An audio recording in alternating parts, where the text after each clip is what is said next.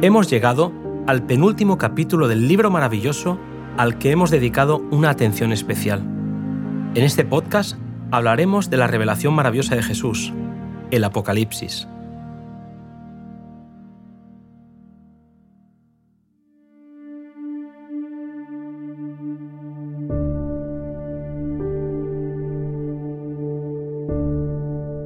En los días de los apóstoles, los creyentes cristianos estaban llenos de celo y entusiasmo.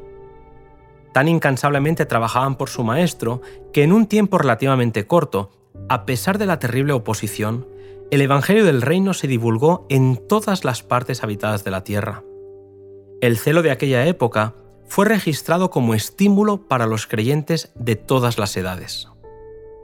Debido a su sencillez y fervor, el Señor usó la iglesia de Éfeso como símbolo de la iglesia cristiana primitiva. Los creyentes trataban seriamente de obedecer cada palabra de Dios y sus vidas revelaban un firme y sincero amor a Cristo. Su propósito era ganar almas para Cristo compartiendo la revelación del amor del Redentor. El mundo conoció que los cristianos habían estado con Jesús, puesto que el amor a Cristo era la cadena de oro que los unía. Estaban unidos en sentimiento y acción, y en sus vidas se revelaba el gozo y la paz de Cristo. Pecadores arrepentidos, perdonados, limpiados y santificados se acercaron a Dios por medio de su Hijo. Lamentablemente, después de un tiempo el celo de los creyentes comenzó a disminuir, y su amor hacia Dios y su amor mutuo decreció. La frialdad penetró en la iglesia, cuando uno tras otro los viejos portaestandartes cayeron en su puesto, y los jóvenes que tendrían que haber ocupado su lugar se cansaron de las verdades tan a menudo repetidas. En su deseo de algo novedoso y sorprendente, intentaron introducir nuevas fases de doctrina, más placenteras para muchas mentes, pero en desarmonía con los principios fundamentales del Evangelio. Al insistirse en esas doctrinas falsas y aparecer diferencias, la vista de muchos fue desviada de Jesús como el autor y consumador de su fe. La discusión de asuntos de doctrina sin importancia y la contemplación de agradables fábulas de invención humana ocuparon el tiempo que debería haberse dedicado a predicar el Evangelio. La piedad menguaba rápidamente y Satanás parecía estar a punto de dominar a los que decían seguir a Cristo. En esa hora crítica se necesitaba una voz referente y en la providencia divina Juan fue colocado en un lugar donde Cristo podía darle una maravillosa revelación de sí mismo y de la verdad divina para iluminación de las iglesias. Aunque querían silenciar la voz de Juan, los enemigos de la verdad facilitaron que en Patmos el discípulo recibiera un mensaje cuya influencia continuaría fortaleciendo a la iglesia hasta el final del tiempo. Fue en un sábado cuando la gloria del Señor se manifestó al desterrado apóstol. Mientras observaba el sábado, uno semejante al Hijo del Hombre le habló diciéndole, Yo soy el Alfa y Omega, el primero y el último. El que había visto a Jesús desfigurado en la cruz, ahora podía ver de nuevo a su Señor, pero ya no como varón de dolores, despreciado y humillado por los hombres. Ahora lleva vestiduras de brillantez celestial, su voz es como el estruendo de muchas aguas y su rostro brilla como el sol. Al contemplar la gloriosa revelación de Jesús, Juan cayó como muerto a sus pies, pero Jesús le dijo, No temas. Se le permitió ver el trono de Dios, y más allá de los conflictos de la tierra, contemplar la hueste de los redimidos con sus vestiduras blancas oyó la música de los ángeles del cielo y los cantos de triunfo de los que habían vencido por la sangre del Cordero y la palabra de su testimonio. Mediante figuras y símbolos fue predicha la historia de la Iglesia hasta el final del tiempo. La revelación fue dada para la orientación y el aliento de la Iglesia durante la dispensación cristiana, y sin embargo ha habido maestros religiosos que declararon que es un libro sellado y que sus secretos no se pueden explicar. Mientras que muchos han rechazado dedicar tiempo al estudio de sus misterios, Dios promete bendición para los que oyen y guardan las palabras de esta profecía.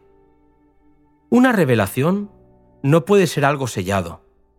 En el Apocalipsis están reveladas las cosas profundas de Dios y es su propósito que esté abierto al estudio de todos. Algunas de las escenas descritas en esta profecía pertenecen al pasado, otras se están cumpliendo ahora. Algunas tienen que ver con el fin del gran conflicto entre los poderes de las tinieblas y el príncipe del cielo, y otras revelan los triunfos y alegrías de los redimidos en la tierra nueva. Nadie piense que al no poder explicar el significado de cada símbolo del Apocalipsis, es inútil seguir escudriñando el libro en un esfuerzo de conocer el significado de la verdad que contiene. El que reveló esos misterios a Juan dará al investigador diligente de la verdad un goce anticipado de las cosas celestiales.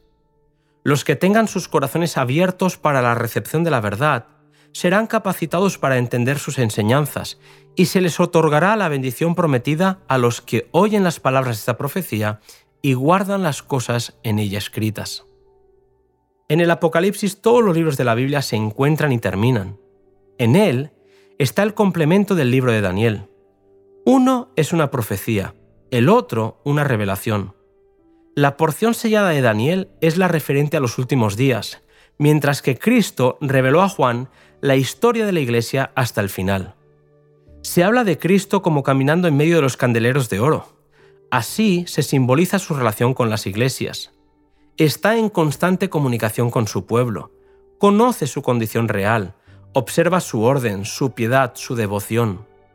Las siete estrellas están en su mano derecha, asegurando que ninguna iglesia que sea fiel a su cometido necesita temer la destrucción, pues tiene la protección del Omnipotente. A los ministros de la iglesia, Dios confió pesadas responsabilidades. Deben revelar el amor de Cristo y Él los llena de luz, guiando y dirigiendo sus movimientos. Son instrumentos en sus manos y todo lo bueno que pueden hacer es realizado por medio del poder divino. En el comienzo de la historia de la Iglesia, el misterio de iniquidad predicho por el apóstol Pablo comenzó a hacer su obra impía. Y al insistir en sus herejías, los falsos maestros acerca de los cuales Pablo amonestó a los creyentes, muchos fueron engañados por falsas doctrinas. En su misericordia, Dios no dejó que su iglesia permaneciese en la apostasía, sino que reveló su amor hacia ella y su deseo de que hiciera una obra segura para la eternidad. Juan fue inspirado a escribir mensajes de amonestación, reprensión y ruego a los que, habiendo perdido de vista los principios fundamentales del Evangelio, ponían en peligro la esperanza de su salvación. Cristo reveló a su iglesia las cosas que ella debía sufrir por su causa. Al penetrar con su vista a través de los largos siglos de tinieblas y superstición, el anciano desterrado vio a multitudes sufrir el martirio por causa de su amor a la verdad pero también vio que aquel que sostuvo a sus primeros testigos no olvidaría a sus fieles seguidores durante los siglos de persecución que debían venir antes del fin del tiempo. Todo el libro de Apocalipsis está lleno de promesas de victoria y eternidad. Juan vio la misericordia, la ternura y el amor de Dios mezclados con su santidad, justicia y poder. Vio a los pecadores hallar un Padre en aquel a quien sus pecados le habían hecho temer y mirando más allá de la culminación del gran conflicto, contempló en Sión a los que habían alcanzado la victoria sobre el mar de cristal, cantando el cántico de Moisés y del Cordero.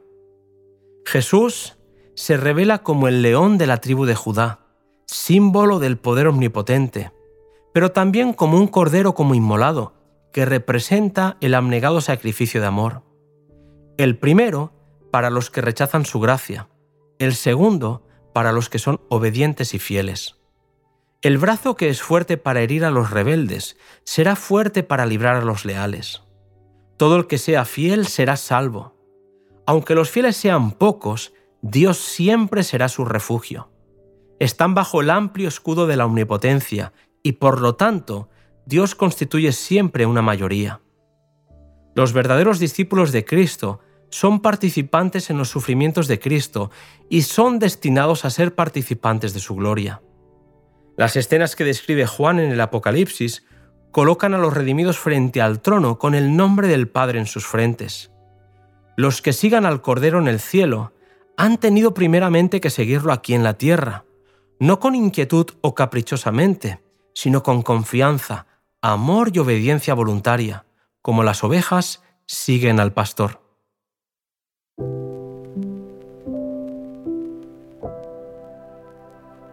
Jesús quiere que sepamos que nunca nos ha dejado y nunca lo hará. El fin se acerca y el león de la tribu de Judá está de nuestro lado. No hay nada que temer.